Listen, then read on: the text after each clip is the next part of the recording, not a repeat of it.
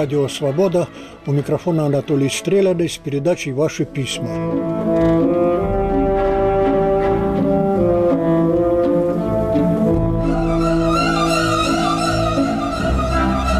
Хочу поделиться с вами своим хорошим настроением. Это не я говорю, это пишет наш слушатель Каплунов – Зима закончилась, продолжает он, в природе весна. Совсем скоро на деревьях появятся зеленые листочки. Для меня это не просто так. В первых числах мая расцветет сирень.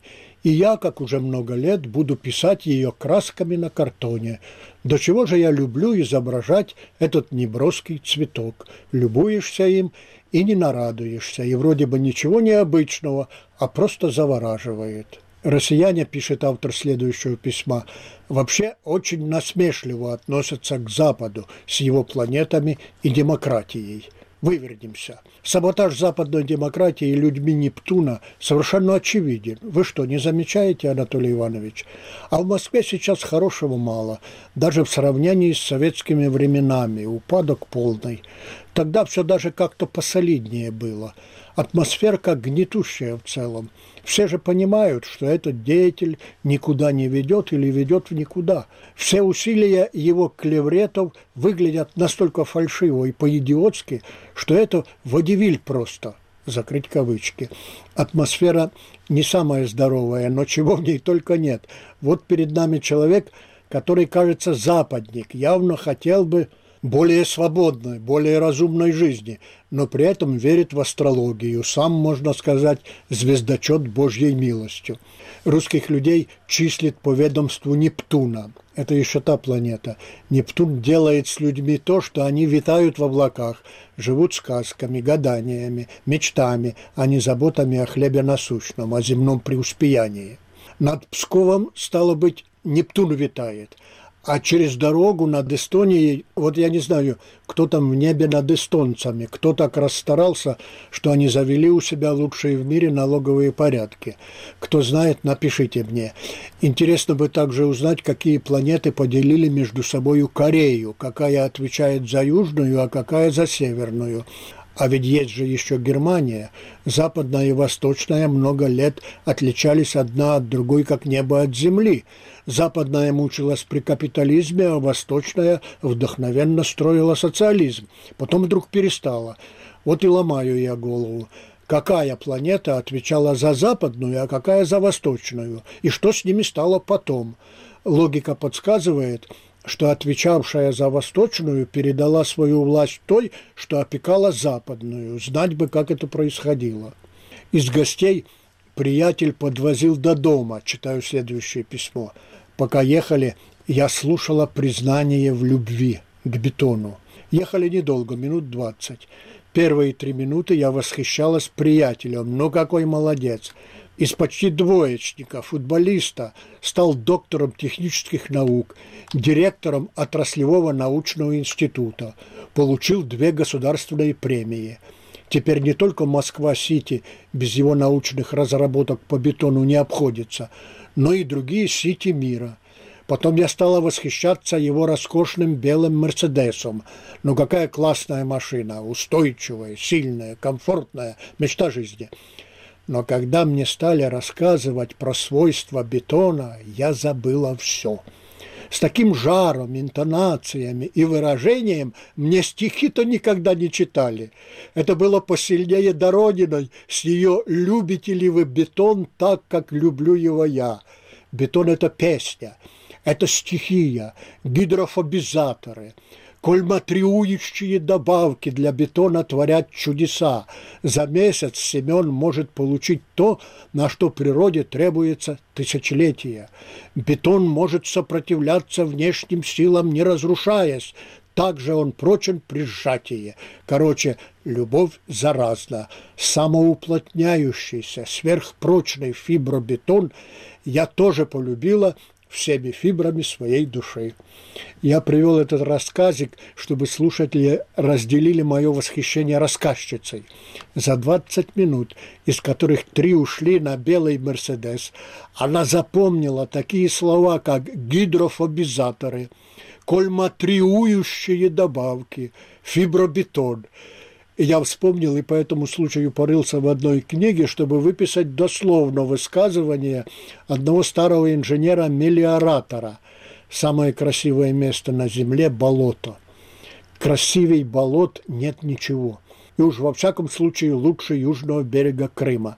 Когда вы ходите по болоту, по поясу в воде, удовольствие огромное. Здравствуйте, Анатолий Иванович. Следующее письмо. Простите, что отрываю. Когда я был маленький, то всегда забивал три гвоздя там, где было достаточно двух. И мой приемный дедушка одергивал меня. Тюрьма крепка, да черт ей рад. Кстати, не знаю, бывают ли приемные дедушки. Позже я назвал эту свою особенность синдромом отличника – мне приходилось даже бороться с постоянным желанием улучшить только что сделанное. Я пришел к выводу, что цивилизованные народы как раз и отличаются большим процентом отличников. Это улучшатели. Их мучают неправильности, которыми изобилует жизнь, и они непрерывно пытаются все исправить. Людям обычным или здоровым в кавычках неправильности совсем не мешают жить. Они их даже не замечают, например, то, что удобство во дворе. Именно благодаря улучшателям человечество не знает термина «водяная уборная», а знает ватер-клозет. В мире ватер-клозета человеку сортира жить неуютно, потому что в природе, откуда он только что нос высунул, ничего этого нет, говорится в письме. Таких людей, как человек, приславший его, на Западе называют перфекционистами – Некоторым из них даже приходится лечиться. Они ничего не умеют делать кое-как. Все им надо довести до совершенства. И ни о чем они не могут сказать. Ну все, лучше сделать невозможно. Удельный вес перфекционистов в каждом народе действительно свой. В одном народе их больше, в другом меньше. При прочих равных условиях это, конечно, ускоряет или замедляет общее развитие народа, сказывается на его благополучии, быте. Жизненные силы тоже не одинаковые у всех народов. В каждом свой удельный вес людей, одаренных очень высокой жизненной силой. Это неуемные, неутомимые и, что важно, дельные труженики, трудоголики, умные, смышленые, с крепкими нервами. По моим наблюдениям, таких много, например, сидит чеченов, но их сковывают обычаи, эти незримые оковы, древность, от которой особенно страдают женщины. Письмо из Будапешта. Пишет русский человек, давно там живущий. На родине, в России не было много лет. Читаю. Слушал в машине разговор трех москвичей зашла у них речь о дорожном движении. Вспоминали, когда в последний раз давали полицейскому на дороге взятку. Сошлись все, что 4-5 лет назад. Сейчас в России дорожные полицейские взятки не только не вымогают, но вообще не берут, в принципе. Все штрафы только официально и под протокол – Аналогично участковые милиционеры.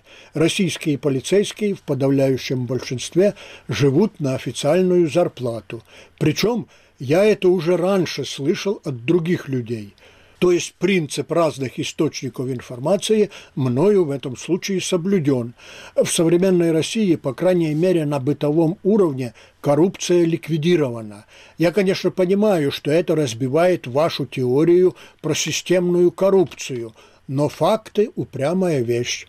Встретилась мне тут пожилая дама из Владивостока, где, как известно, базируется значительная часть Тихоокеанского флота России. Дама говорит – что срочников на флоте осталось очень мало. Даже матросами служат в основном контрактники. Получают по 30-35 тысяч рублей с учетом коэффициентов и премий. Капитан первого ранга, командир корабля, получает больше 100 тысяч.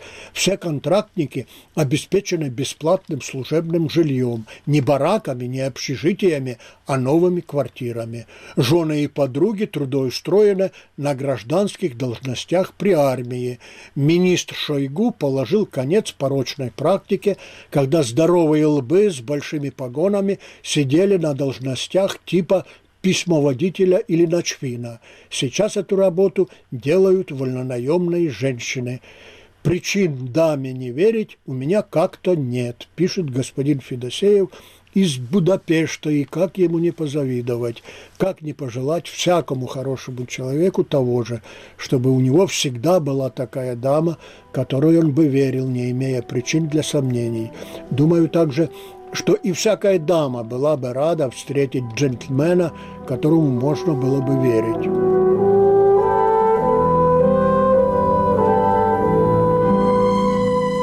Радио «Свобода». У микрофона Анатолий Стреляный с передачей «Ваши письма».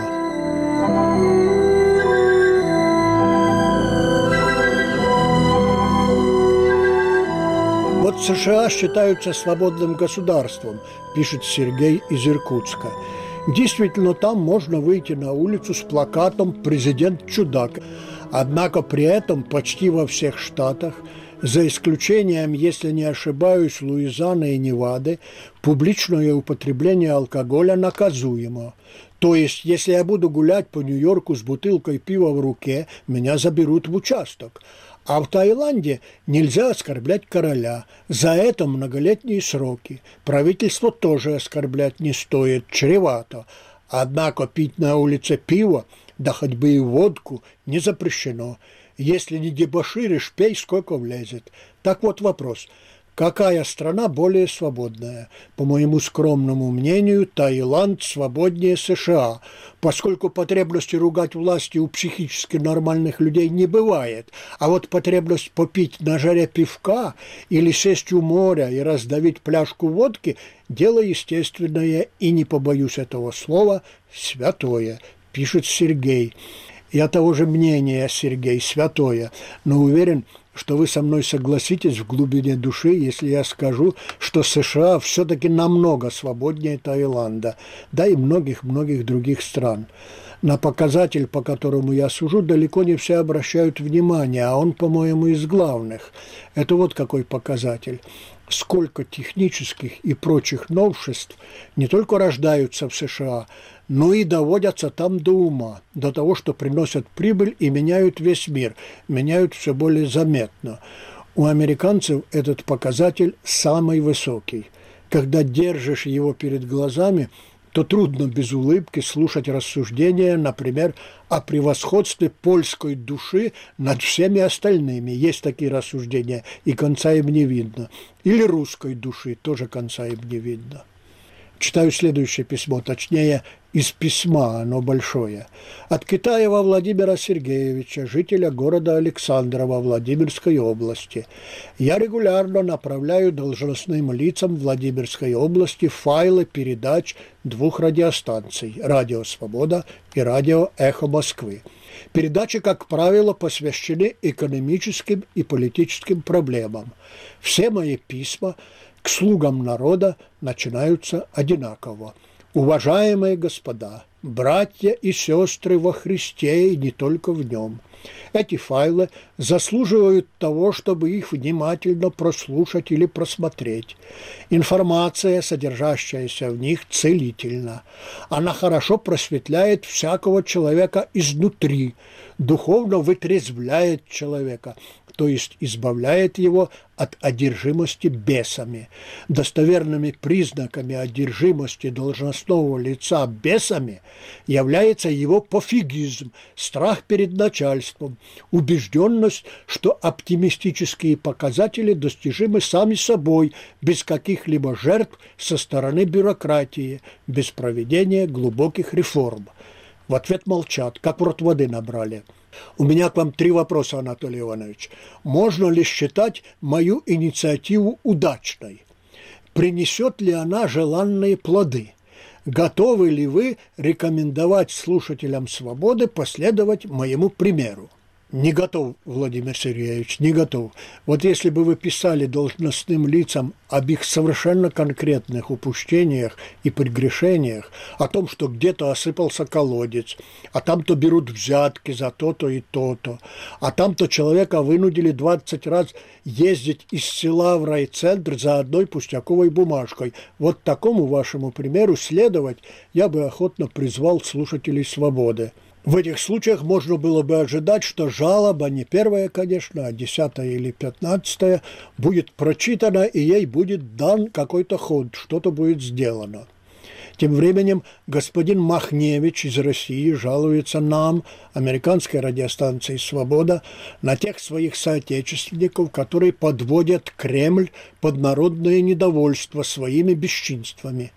Они подрывают репутацию высшего руководства, а ему, господину Махневичу, это больно наблюдать. Он вспоминает, что когда-то таких называли вредителями, отправляли их в места не столь отдаленные. Он надеется, что Америка в лице своей радиостанции поможет ему, Евгению Махневичу и другим таким же патриотам России привести в чувство этих безответственных граждан, что будет способствовать укреплению существующей власти. А факты он приводит такие. Его друзья, семейная пара, купили квартиру, воспользовавшись правительством правительственной программой доступного жилья. Это в ближнем Подмосковье. Но тут, пишет господин Махневич, пошла череда судебных процессов по всей области о сносе подобных домов. Процессов кем-то явно заказанных. Основной претензией являлось то, что нет разрешения на строительство. Побывав на процессах в районном, а потом и в областном судах, я был просто поражен независимостью нашей системы правосудия. Иронизирует автор и продолжает. Хочу обратиться к чиновникам, которые по всей стране пытаются выгнать людей из их собственных домов. Что вы делаете? Одумайтесь. Понятно, что вы лютуете из-за своей упущенной выгоды, не получив так любимых вами откатов и комиссионных. Но поэтому подобные дома такие дешевые. Из-за своей неуемной жажды наживы вы подставляете руководителей страны, саботируете исполнение их инициатив по обеспечению россиян доступным жильем. Не боитесь, что, как это уже было неоднократно, когда права людей нарушались, из Кремля раздастся окрик «Вы что там, с ума все посходили?» Выгонять из хороших домов хороших людей, пишет автор. О похожих письмах мне уже приходилось говорить. Человек любит Путина, хочет защитить его от безответственных граждан своей страны, а не может, потому что ему в России не дают слова, и он обращается к американцам. Господин Махневич, по его словам, написал нам только после того, как не получил ответа ни из одной российской редакции. Не подействовала на них его забота об умножении доброй славы высшего российского руководства.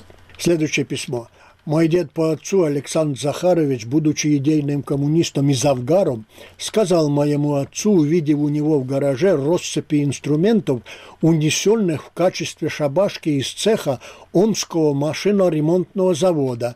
«Не я твой начальник, Володька, а то сидел бы ты у меня в лагере». Отец, когда рассказывал этот случай, таращил глаза и отвечал уже покойному деду. «Да ты чё, батя? Уходя с завода, унеси хоть гвоздь. На заводе ты хозяин, а не гость.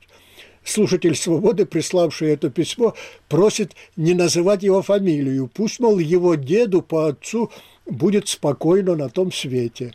Владимир Морозов напоминает нам еще одно чудесное выражение, что украдено, то не сгниет. А у меня на языке такое слово, как «бесхозный», слушайте – в нем же, в этом слове, все, что нужно знать о российском 20 веке. Все бесхозное, все, и прежде всего человеческая жизнь. Никто своей жизни не хозяин, никто, снизу доверху. На самом деле, конечно, не все. Кое-что находило своего хозяина, так или иначе, но находило, а то прекратилось бы само существование людей, всех людей. Все поставить под контроль и учет оказалось невозможным делом, хотя Ильич сказал, что социализм – это учет, учет и контроль. Жизнь оказалась сильнее учета и контроля. Как и сейчас, миллионы людей уже ушли и продолжают уходить от учета и контроля. И многие очень даже удачно и успешно. Поэтому я, например, в историческом смысле спокоен за Россию, тем более, что сейчас учет и контроль все же не такой строгий, как некогда. Пожилая москвичка пишет, что учит украинский язык. Это будет ее шестой язык, не считая русского, родного. Читаю. «Весна, наснага». Понравилось слово «наснага». Понравилось слово «наснага». Редкий случай, когда язык сам меня учит. Понимаю процентов 70. Помогает интуиция, чтение вслух, ну и, конечно, словарь. Даже простое знакомство с настоящим украинским языком, богатство и красоту которого не все украинцы могут оценить, полезно русским, чтобы увидеть, что это другой язык, а украинцы – другой народ. Я даже визуально, просматривая текст, чувствую энергетику и иную тональность. Меня это только обогащает. Но для многих в России потребуется немало времени, чтобы понять, Украина – это не сердючка, а я теперь буду шестимовна. Отож, кого люблю, тому спасения нет. Подсмеивается она над собой и добавляет для пущей доходчивости, что это Россия говорит Украине. Наснага значит душевный подъем, воодушевление, прилив сил и, соответственно, желаний. Моя дочь, пишет господин Владимиров, студентка элитного вуза, полное равнодушие к политике. При этом однажды мы полночи пили виски с ней и ее друзьями, и я был поражен, насколько они прекрасно, как экономисты, понимают ситуацию в стране, но считают борьбу с властью делом глупым и бесперспективным. Я понимаю дочь этого человека и ее сокурсников. Это молодые приспособленцы. Их пока не клюнул жареный петух. Они считают, что все за них для оздоровления страны сделают другие или сделается само собою. Тут все, как говорится, ясно и понятно, ничего нового. Труднее понять автора следующего письма. Не морочьте людям голову о истрелянной. Независимые суды, честные выборы и свобода слова с частной собственностью в России есть. Можно спорить, насколько много в России демократии относительно разных стран, но демократия в России есть. В 101 раз вам скажу, что свои хотелки можете забыть. Россия не махнет рукой, не отступит ни на миллиметр, ни в Крыму, ни на Донбассе, ни в Сирии, нигде. Вы до сих пор не можете поверить в очевидное, но для вас невероятное. Вы привыкли к другому, и американцы привыкли. Отвыкать тяжело, понимаю но придется. Сколько бы вы ни читали придуманные брехни, сколько бы радостно ни гикали, вы уперлись в стену, в бетонную стену, но продолжаете биться в нее, подбадривая себя и тех окружающих, кто вам верит. Мол, да вон она, стена, уже как-то глухо звучит, да вон уже трещинку маленькую-маленькую вижу, скоро-скоро рухнет. Но это все иллюзии – не дурите себя и других, хотя это тоже выбор. Так тоже можно жить, и очень долго. Можно всю жизнь так прожить в альтернативной реальности, где есть русско-украинская война, нападение России на Украину, 400 лет русской оккупации, русский колониализм и тому подобное. Пишет этот слушатель, давний, надо сказать, слушатель. Есть люди, умеющие писать даже более складно и уверенно, чем он – писать, что Россия с ее демократией и православием решающим образом приблизит кирдык известно кому – Теоретически можно представить себе человека, который настолько подкован, что понимает, что такое Запад с его порядками, богатством и силой, понимает, что это дает ему, Западу, безусловное превосходство над всеми его возможными соперниками и недругами, и что покончить с этим превосходством никогда не сможет ни одна из противостоящих ему сил, не все они вместе – можно представить себе, что человек, отдающий себе в этом отчет, в то же время так воодушевлен своей враждебностью к нему, к Западу, что сознательно вступает в сражение с этим для него абсолютным злом, хотя и знает, что потерпит поражение. Тогда перед нами Дон Кихот, сознающий свое донкихотство. Такого можно даже уважать. Безумству храбрых поем мы песни – но я, например, такого человека еще не встречал и не слышал о его существовании.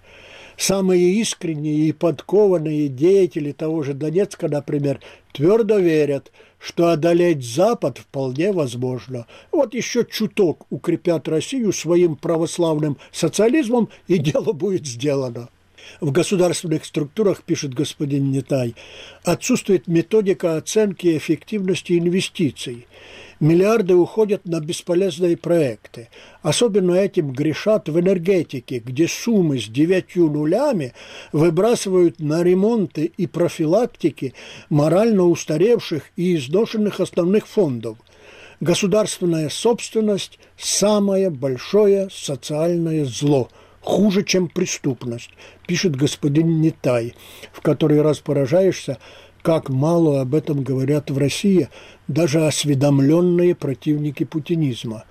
У всех, будь то сам Навальный, о собственности, о том, чья она и что с нею происходит, и как с нею быть, обо всем этом вскользь. Больше половины собственности в России государственная.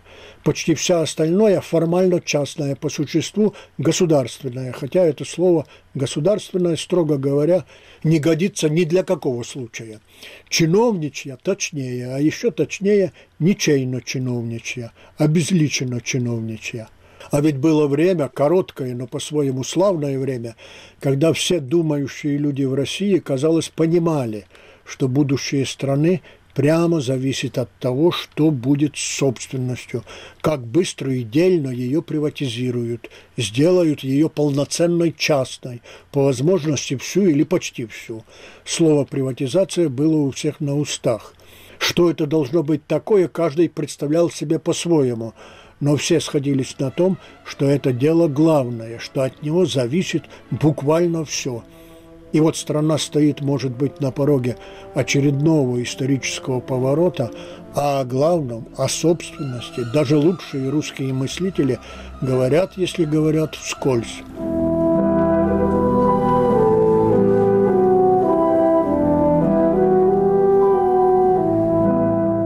На волнах Радио Свобода закончилась передача «Ваши письма». У микрофона был автор Анатолий Стреляный.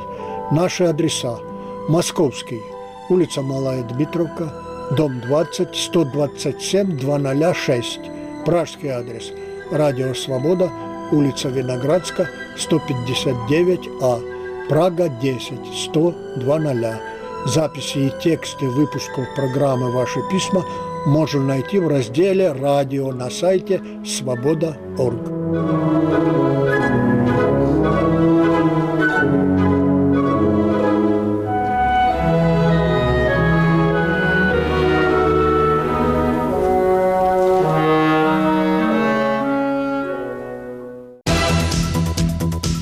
неделю по будним дням в радиоэфире и видеоэфире на сайте Радио Свобода 19.05 программа «Лицом к событию». Самые актуальные проблемы жизни России и мира обсуждают узнаваемые люди. Атмосфера путинской России, атмосфера сероводородная, она занимает все предоставленное ей пространство. Теперь она будет в Крыму. Программу «Лицом к событию» ведут Елена Рыковцева и Михаил Соколов. Нова радість стала, яка не бувала, над вертепом звізда ясна, увесь світ засияла. В пятничном выпуске «Поверх барьеров» предстоятель Украинской греко-католической церкви Святослав Шевчук. В подполье мало пели. Когда приходил священник в тайне ночью для того, чтобы служить литургию или обряд погребения над покойным, или крестить, или исповедовать, все происходило за закрытыми окнами и дверями, в абсолютной иногда тишине. Но были моменты, когда мы пели. И для меня эти моменты ассоциируются с праздником. Вот и чтение псалтыря ночью – это был тот момент, когда можно было от души громко петь. Слушайте нас в пятницу в 10 вечера. В какой России вы хотели бы жить? Я бы хотела жить в России, в которой соблюдается законодательство. Не просто издаются законы, но и исполняются на местах. Наверное, в царской России я бы хотел жить. Спокойнее, и все понятно. Ну, наверное, справедливой России. В том смысле, чтобы власть должна быть намного ближе быть к народу, чтобы видела и бабушек, и дедушек, а не только себя. Чтобы наше величие мерилось не наличием ядерных боеголовок или тем, насколько нас боятся, а тем, какое у нас образование, медицина, тем, насколько люди гордятся своей страной. Мне бы хотелось жить в такой стране, в которой мне было бы не страшно оставить ребенка гулять во дворе без присмотра.